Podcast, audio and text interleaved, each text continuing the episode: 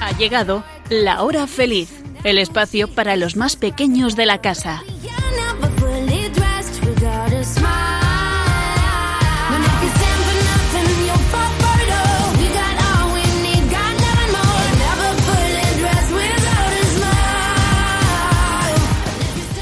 Buenas tardes. Aquí estamos un jueves más en la hora feliz. Bueno, ¿qué tal habéis pasado estos días desde nuestro último programa? ¿Cómo habéis pasado los primeros 15 días de este mes de julio?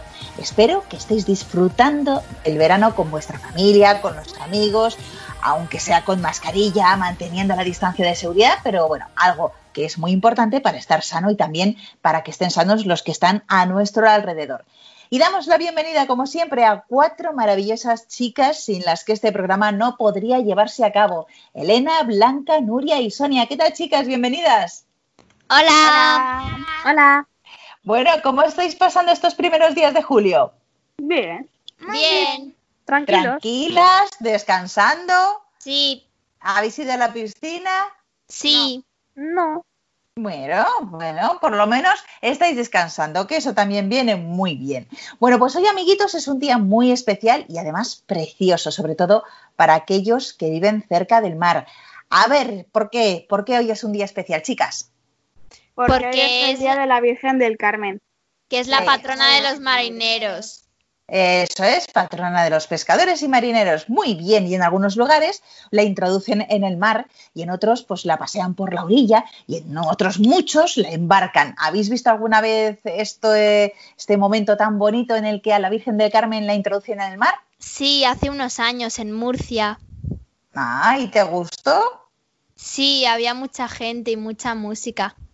Y había unos barcos ahí seguramente engalanados, preciosos, y todos siguiendo donde estaba el barco de la Virgen, seguro. Sí.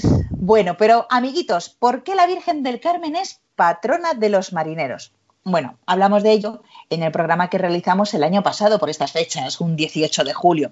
Lo podéis escuchar si queréis en nuestro podcast, ya sabéis, tenéis que entrar en la página web www.radiomaria.es y buscar La Hora Feliz Yolanda Gómez. Pero vamos a refrescar la memoria. Resumiendo lo que dijimos en aquel programa, el origen de la Virgen del Carmen y del nombre Carmen hay que buscarlo en el Monte Carmelo, que está en Israel, que es donde se fundó la Orden de los Carmelitas. El 16 de julio de 1251 se apareció la Virgen con un escapulario en la mano al carmelita inglés San Simón Stock, que era muy devoto de la Virgen.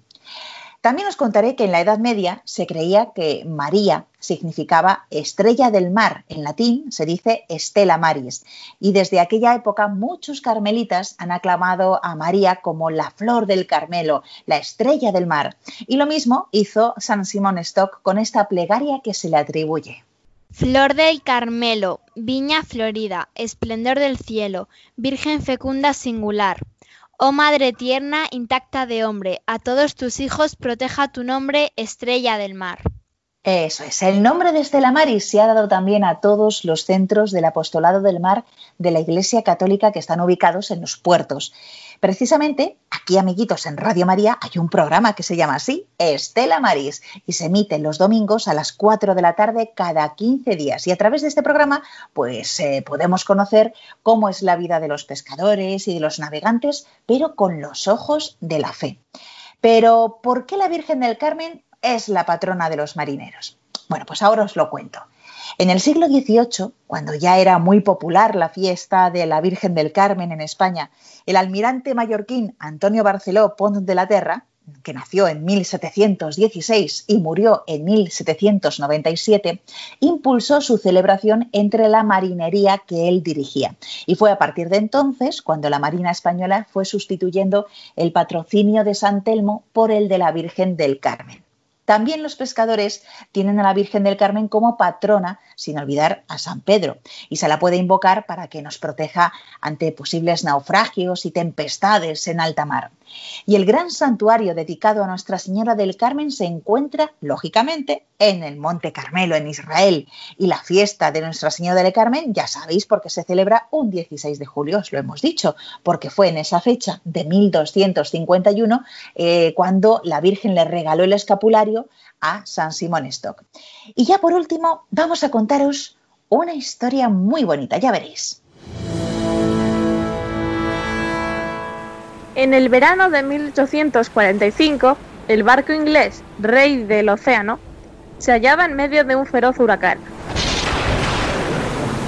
Las olas lo azotaban sin piedad y el fin parecía cercano. Entre los pasajeros había mujeres y niños. Todos ellos tenían miedo y rezaban. Entre la tripulación se encontraba un irlandés. Al ver la gravedad de la situación, el joven abrió su camisa, se quitó el escapulario y haciendo con él la señal de la cruz sobre las furiosas olas, lo lanzó al océano. En ese preciso momento el viento se calmó. Solamente una ola más llegó a la cubierta, trayendo con ella el escapulario que quedó depositado a los pies del muchacho.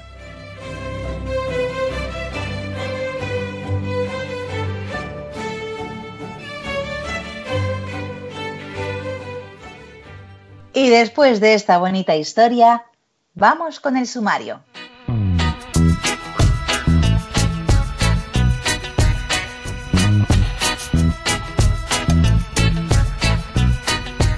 Hoy vamos a continuar hablando de la Eucaristía y de una fiesta, que es la Santa Misa.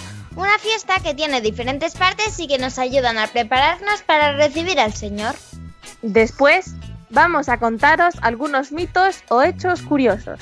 ¿Te atreves a saber cuáles son ciertos y cuáles no? Y terminaremos contando chistes y adivinanzas.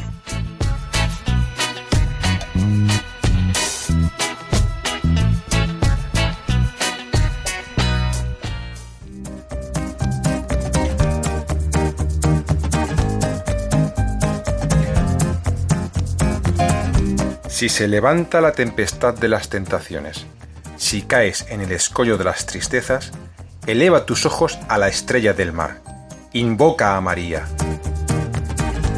San Bernardo de Claraval.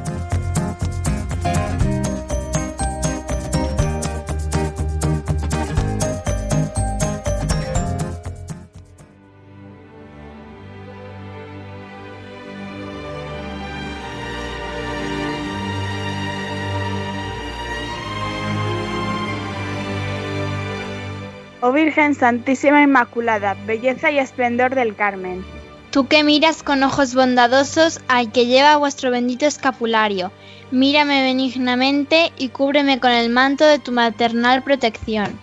Fortalece mi flaqueza con tu poder, ilumina las tinieblas de mi entendimiento con tu sabiduría, aumenta en mí la fe, la esperanza y la caridad.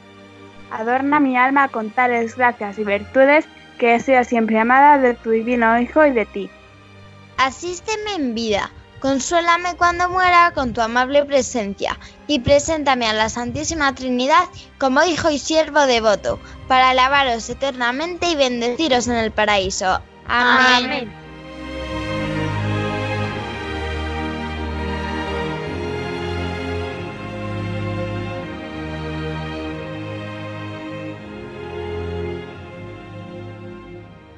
Y ahora vamos a escuchar esa preciosa canción dedicada a la Virgen del Carmen, La Salve Marinera.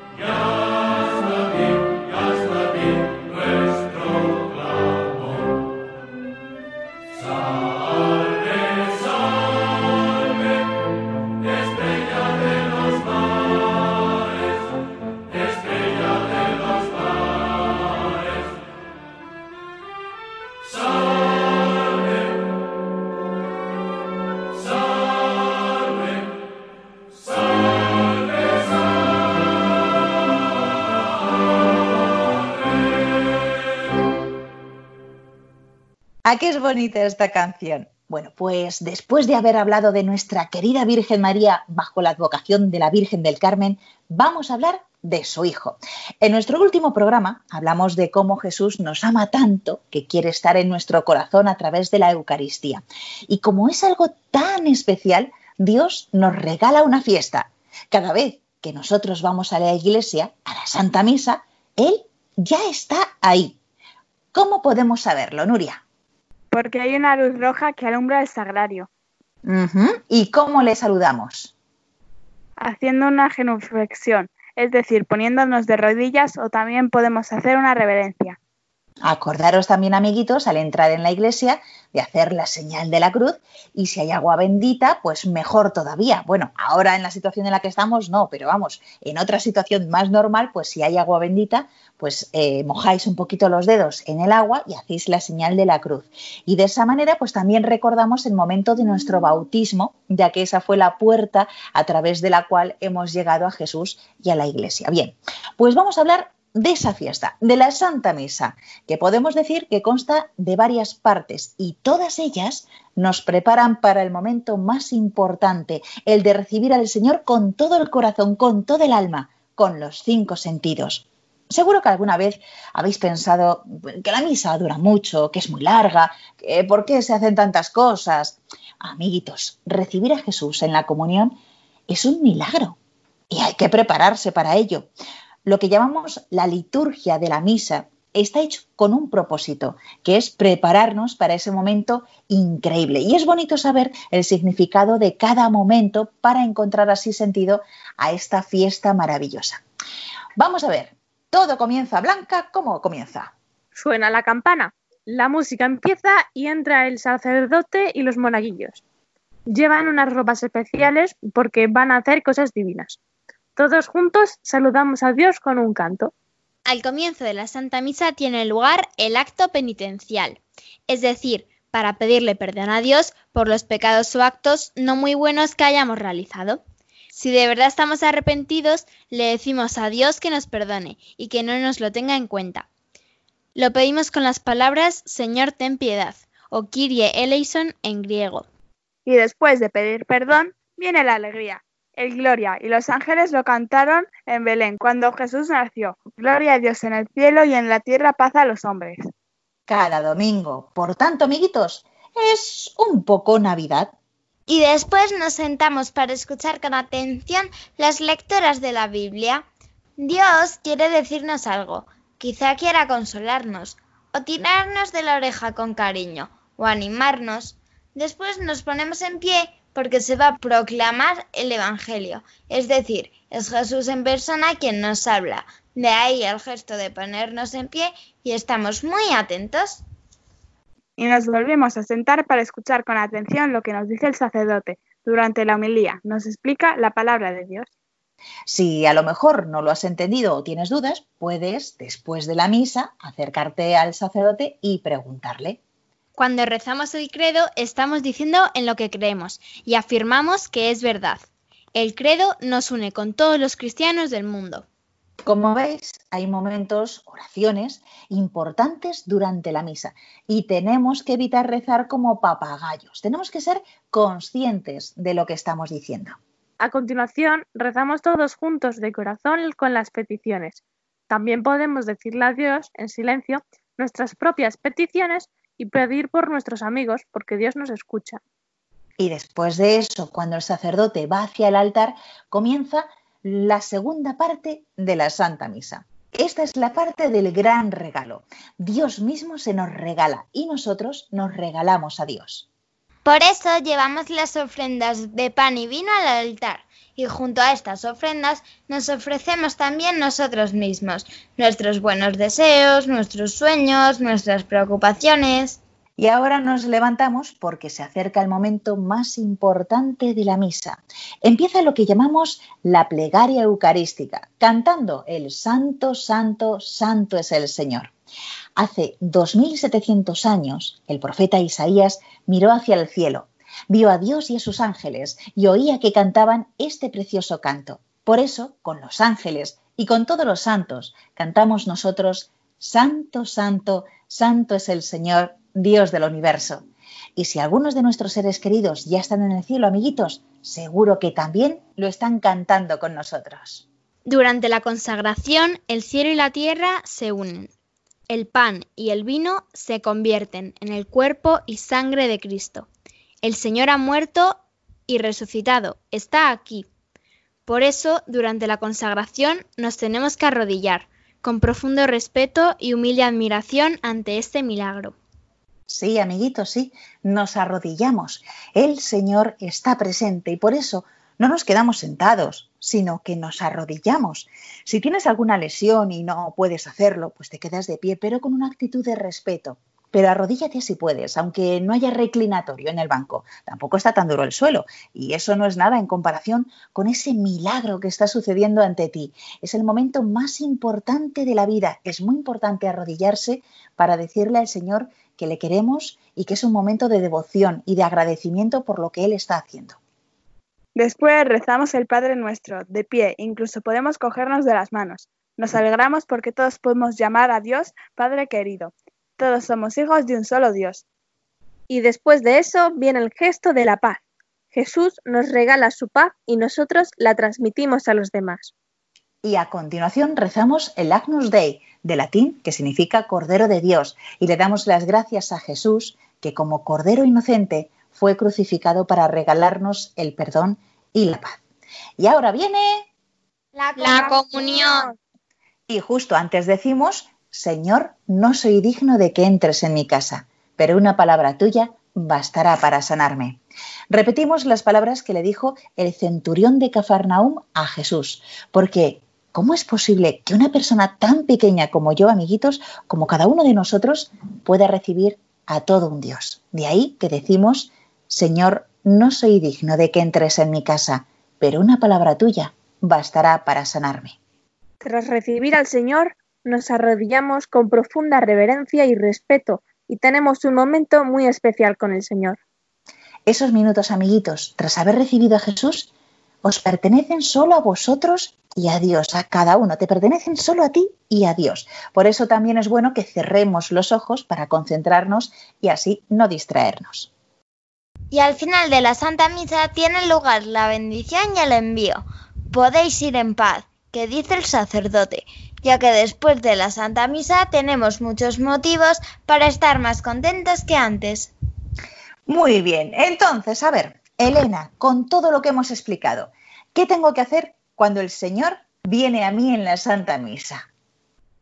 Hay que prepararse por dentro y por fuera para recibir al Señor. Para demostrarle que me alegro de recibirlo, me pongo ropa de fiesta. Y si es necesario, me confieso antes. Hay que tener un comportamiento respetuoso y un corazón dispuesto a la oración. Nuria, antes de la comunión, ¿qué es lo que hacemos? eh, cuento lo contenta que estoy de que Él venga a mí. Porque Él, a quien obedece el viento y las olas, los animales y las personas, las enfermedades e incluso la muerte, el gran Dios se hace pequeño y ha elegido un trozo de pan para deshacerse en mi boca y quedarse en mi corazón. Y Blanca, después de la comunión, ¿qué hacemos? Nos volvemos a nuestro sitio y nos arrodillamos. Cierro los ojos y le doy las gracias por haber venido a mi corazón. Le cuento todo lo que es importante para mí, las cosas buenas, lo que no entiendo, las cosas tristes.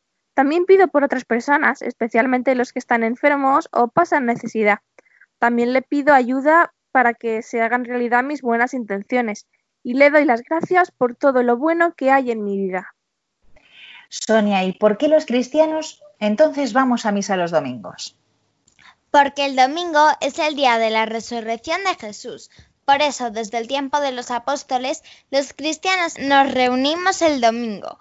Celebramos la Santa Misa para encontrarnos con Jesús en su palabra del Evangelio y en la Sagrada Comunión. Amiguitos de la hora feliz, si vais a misa cada domingo, Jesús te ayudará a crecer como un verdadero cristiano. No es algo que vayas a sentir de inmediato, pero bueno, cuando creces pasa igual. Eh, tú no te das cuenta, pero de repente los zapatos se te quedan pequeños. Bueno, pues puede parecer que no pasa nada cuando rezas y vas a misa, pero poco a poco empezarás a ser un verdadero cristiano con una fe muy fuerte.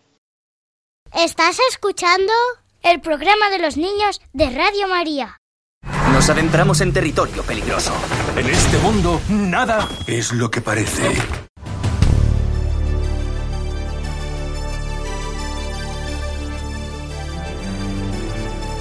Descubrimientos a los cuatro vientos.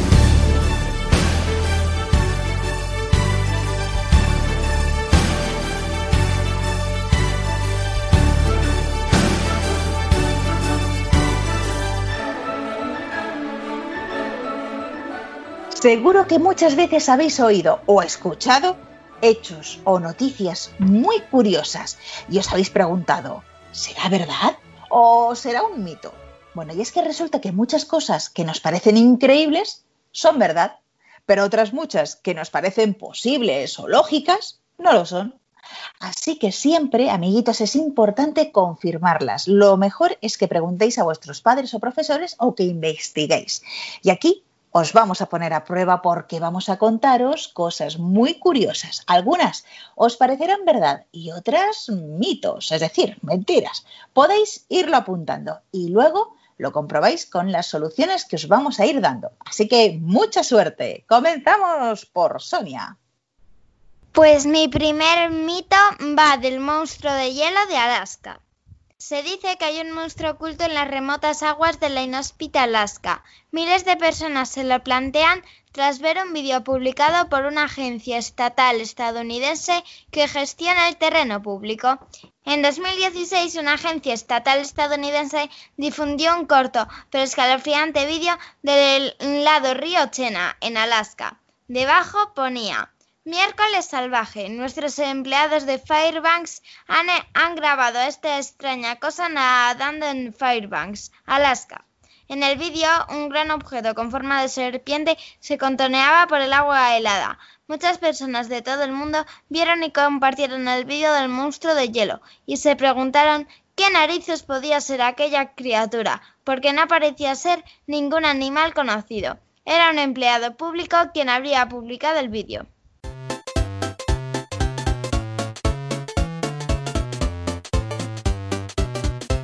Bueno, ¿y qué creéis, amiguitos? ¿Que esta, ¿Que esta noticia es falsa o verdadera? Yo creo que es falsa. No sé, es un poco raro un monstruo congelado. Pues yo creo que yo creo que no. No, que, o sea, que no es verdad. Pues el monstruo de hielo de Alaska es falso. El gobierno lo publicó, pero como una broma.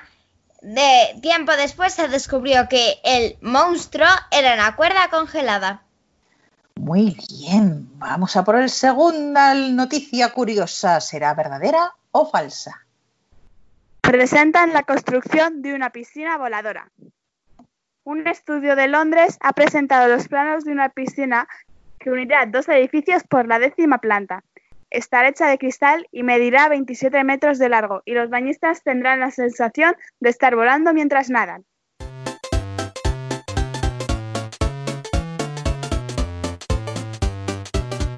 ¿Qué creéis que es? ¿Verdadero o falso? Yo creo que es verdadero. Yo creo que también. Pues no sé, eso de que vuele una piscina es un poco raro, ¿no? Que esté en el aire. Pues es verdadero. Ahora vamos a escuchar un trocito de la noticia de cuando salió este proyecto. Nos vamos a una zona que podría ser paradisíaca. Imagínate bañarte en esa piscina. Es un proyecto, es la primera piscina voladora, entre comillas, Skypool, que se llama, que son dos edificios y la piscina lo que hace, eh, son 27 metros de piscina, lo que hace es eh, unir las dos torres y como ves es completamente transparente, es una profundidad de unos 3 metros y esas viviendas están en Londres y valen nada más y nada menos, la más barata, 837.000 euros. Detenido un hombre que se comió el Quijote. La policía de Nueva York detuvo a un hombre que se fugó de una librería de Manhattan tras haber devorado literalmente una edición del Quijote de una de las estanterías, delante del resto de clientes. El acontecimiento fue grabado por una cámara de vigilancia del establecimiento y por las cámaras de los teléfonos móviles de dos de los clientes. Según explican los testigos, el hombre permaneció leyendo tranquilamente el libro durante 20 minutos y luego comenzó a comerse el libro empezando por las portadas y pasando a las hojas, las cuales acompañó con una botellita de agua. El dueño de la librería ha dicho que podría retirar la denuncia siempre y cuando el detenido pague los 35 dólares que costaba el libro.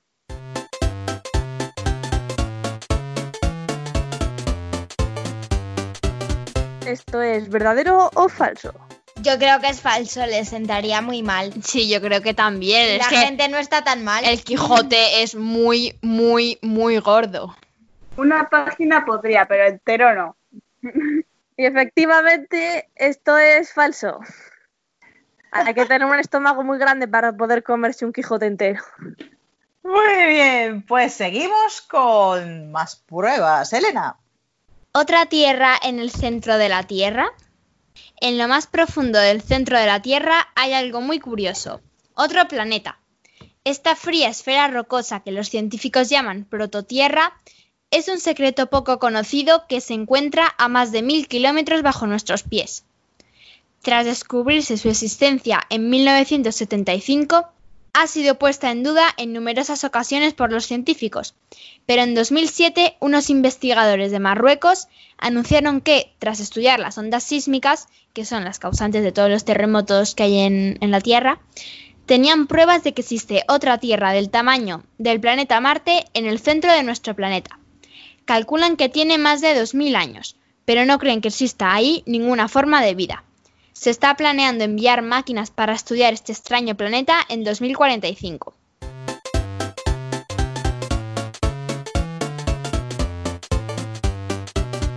¿Qué creéis? ¿Que es falso o verdadero? Falso. Sí, la verdad es que es un poco raro que haya una tierra dentro de otra tierra. Igual hay otra tierra por ahí perdida en medio del universo, pero. pero hasta ahí. Pero hasta ahí. Pues yo creo que también es falso.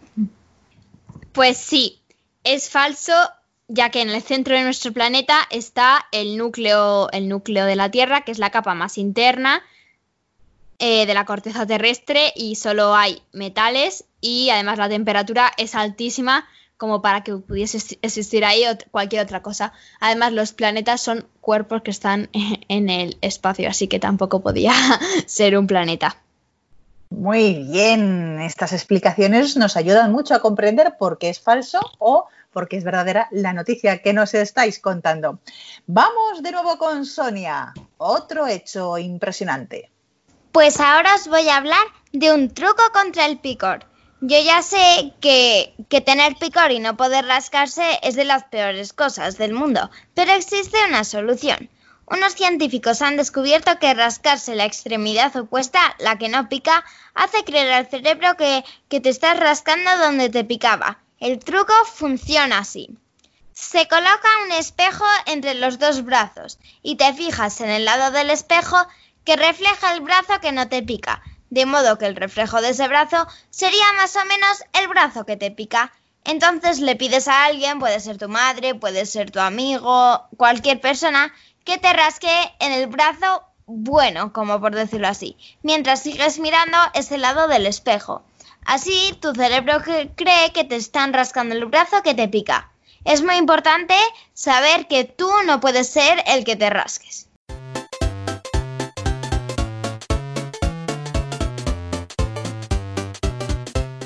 ¿Y vosotras qué creéis? ¿Que es verdadero o falso? Yo creo que verdadero, porque si no ahí el picor, eh, también eh, se te pasa. Yo no sé lo que será, pero me gustaría que fuese verdadero. Porque, por ejemplo, si tienes una picadura en un brazo, que ya está el brazo rojo de por sí por la picadura, así si te rascas, te rascas en el otro y no se te inflama más todavía. Yo creo que es falso, porque no sé, eso es muy raro, porque si no, yo ya lo habría descubierto.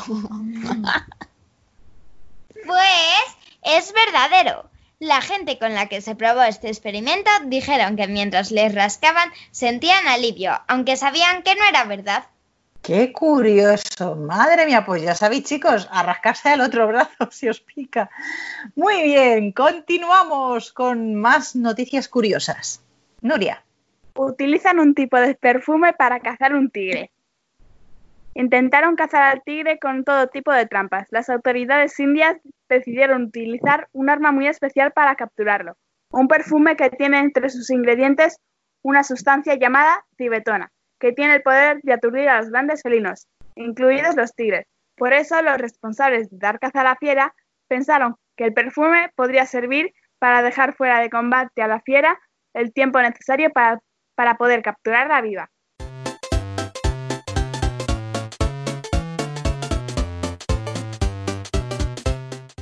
¿Y esto es verdadero o falso?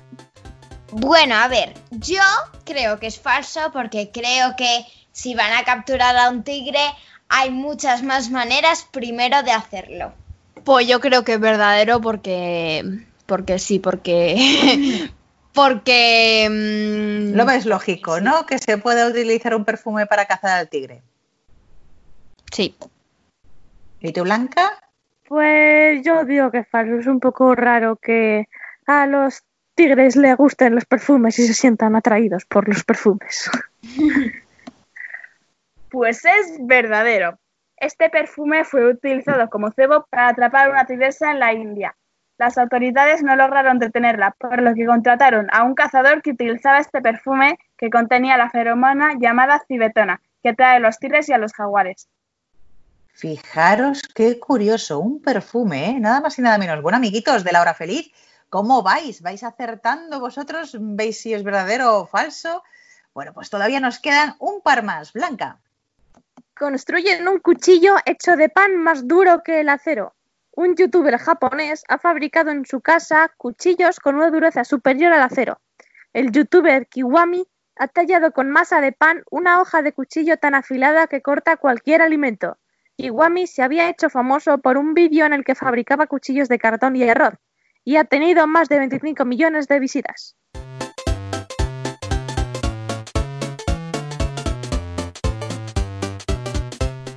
¿Esto es verdadero o falso?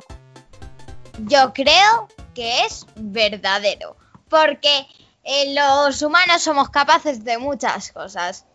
Yo creo que también, y además los youtubers son muy creativos, sí, sí, seguro que sí.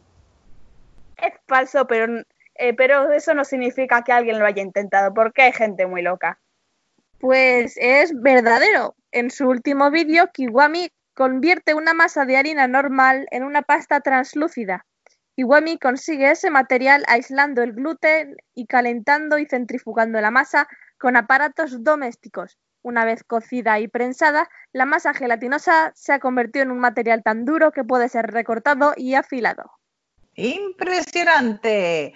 Y ya vamos con el último hecho, mito, noticia curiosa. Palomas en un espectáculo de luces. En Nueva York habitan algunas estrellas de Hollywood súper famosas, pero también habita una enorme población de palomas, que muchos consideran ya una plaga. Pero hay un artista que no está de acuerdo. Él y sus amigas palomas crearon un impresionante espectáculo aéreo. Para representarlo, el artista colocó en las patas de las aves unas diminutas luces LED controladas a distancia. Luego entrenó a miles de palomas para que volaran cuando él tocaba un silbato al, anochecer. Las palomas y sus acrobacias aéreas en el cielo nocturno crearon un efecto como de lluvia de estrellas, que algunos espectadores dijeron que parecían fuegos artificiales.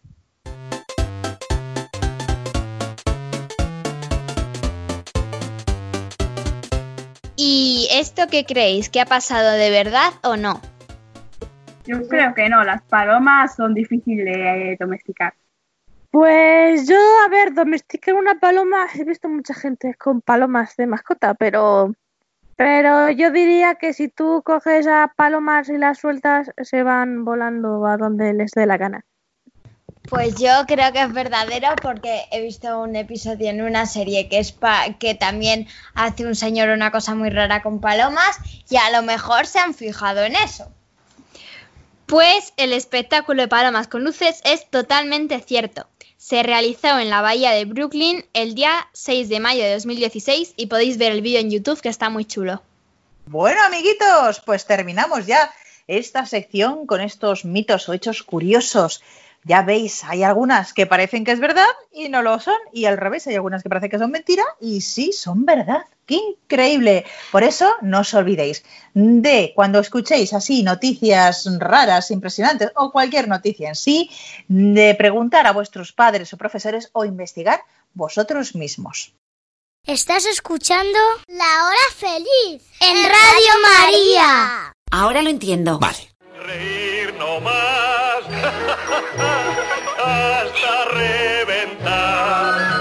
A mí reír me gusta descansar. Chistenanzas. Humor me da el más y más reír. No tiene ninguna el gracia. buen humor,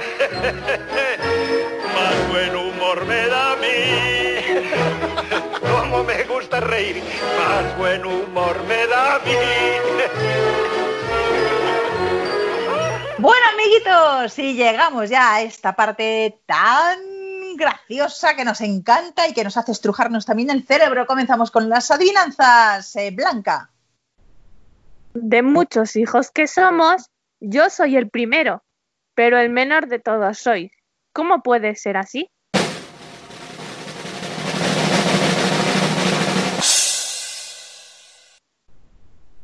El número uno. Sí, Muy bien, Elena. De verde esmeralda. Sobre la tapiada. Para estirada, corre que te corre sobre la vallada.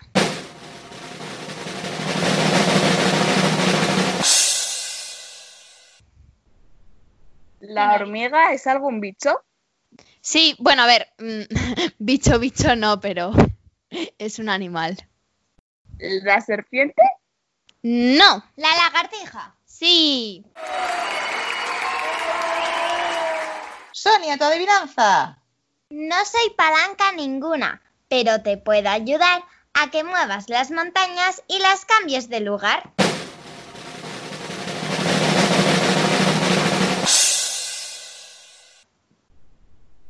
¿Un ¿La puzzle? tierra? No y no. ¿Un- ¿El lápiz? No, ¿El espejo? no. ¿La goma? No. ¿La cámara? ¿Las placas tectónicas? No. ¿La foto? No. ¿El mapa? No. ¿El globo terráqueo? No. A ver, pista. No es nada que se pueda comprar. ¿El aire? No, ¿La tierra? no. Te Mm. puede ayudar agua. ¿Las gafas? No, ¿y qué has dicho, Blanca? El agua, lo he dicho yo, Nuria. Ah, vale. eh, No. Eh, las gafas, no. Hombre, si eres miope, igual te ayuda a mover el sitio, pero... Pues eso. no. El terremoto. Y las gafas se compran. El Ah, terremoto no. Motro, no. Tsunami. No.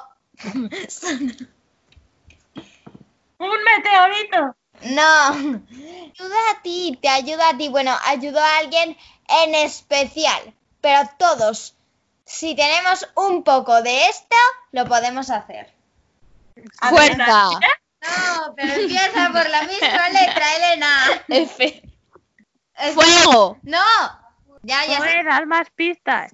Vale, no es nada que se pueda comprar. Ayudó a alguien a hacerlo y todos lo podremos hacer si tenemos un poco de esto y es más corto que fuego. P. ¡Sí!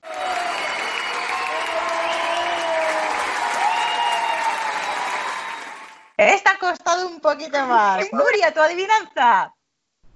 Un anillo se cayó en una taza de café y cuando lo sacaron estaba seco. ¿Cómo es posible?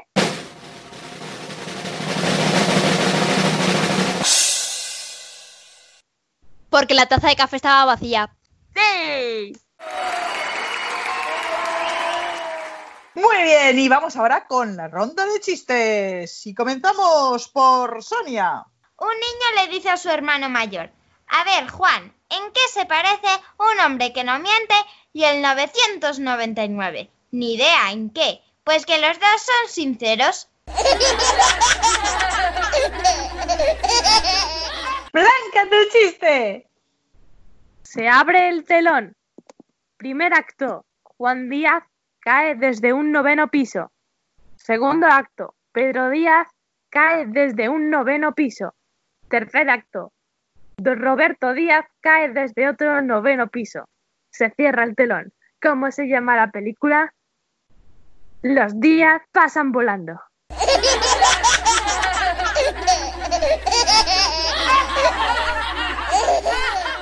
Vale, Nuria, tu chiste. Había una vez dos murciélagos que estaban hambrientos por sangre. Llevaba mucho tiempo sin comer. De repente llega otro murciélago con la boca bañada de sangre. Y los otros dos murciélagos se quedan asombrados y le preguntan, Oye, ¿dónde conseguiste tanta sangre? Y el murciélago responde, ¿ven esa pared de ahí? Y los murciélagos responden, sí. Bueno, pues yo no la vi. Elena, terminamos con tu chiste. Dos romanos en el anfiteatro. ¿Ves? Ya te dije que las entradas eran de primera fila. Sí, sí, sí, pero ahora corre que nos pilla el león.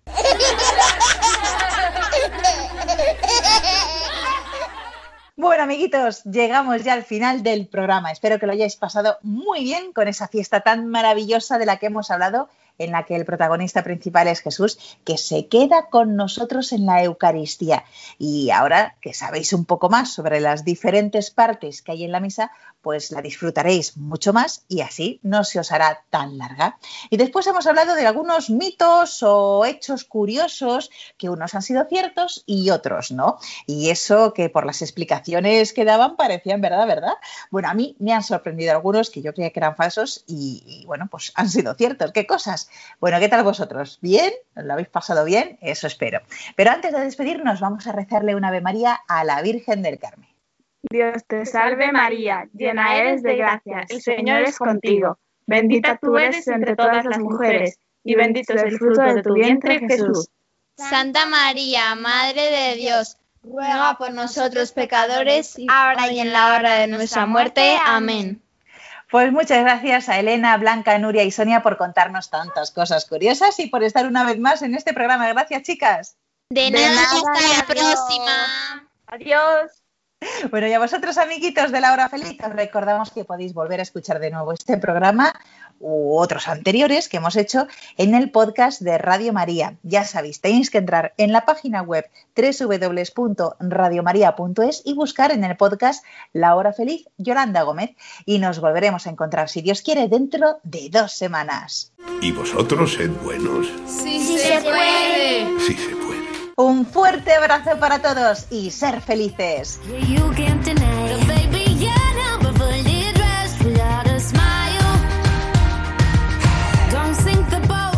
Así concluye La Hora Feliz, el espacio para los más pequeños de la casa.